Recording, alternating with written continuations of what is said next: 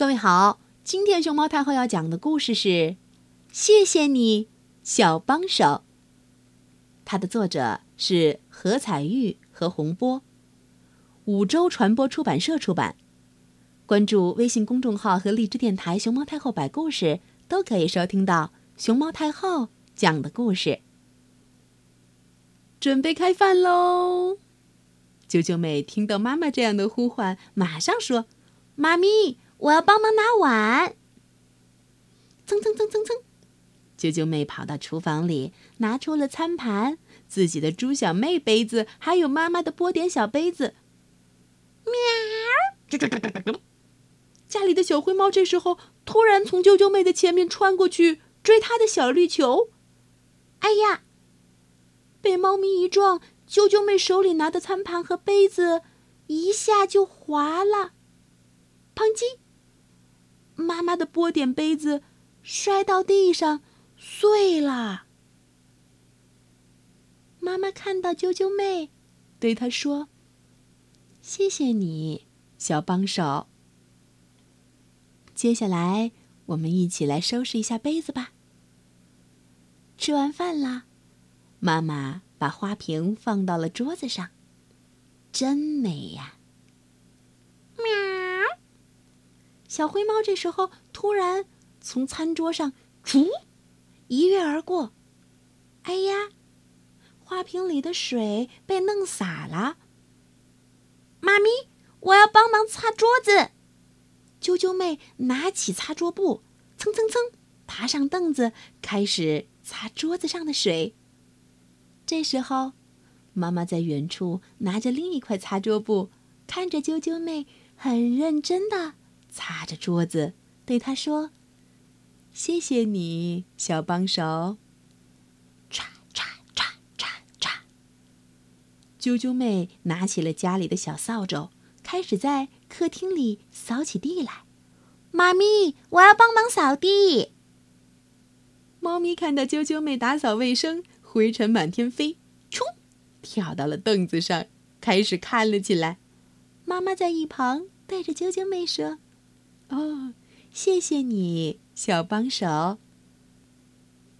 猫咪小灰在洗手间里弄得全身湿哒哒的，咻咻咻！它一甩，哇，地上到处都是水。妈咪，我要帮忙拖地。啾啾妹一边说，手里已经拿起了拖把，开始往地上搓搓搓搓拖起来。妈妈的脚不小心踩到了水，哎呀，好像要滑倒了。哦，亏得扶住了墙，虽然手里的刷子掉地上了，嗯，可是好在妈妈没有摔倒，而且她还有啾啾妹帮忙。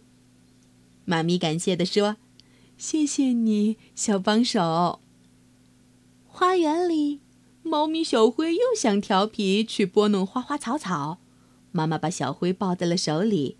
把原本要浇花的水壶放到了一边，啾啾妹冲过来，拿起水壶，开始给小树苗和小花浇水。妈咪，我要帮忙浇花。谢谢你，小帮手。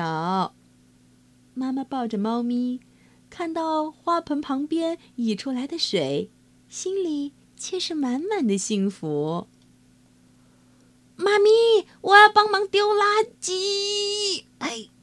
嘿啾，嘿啾，垃圾袋真的很沉哦。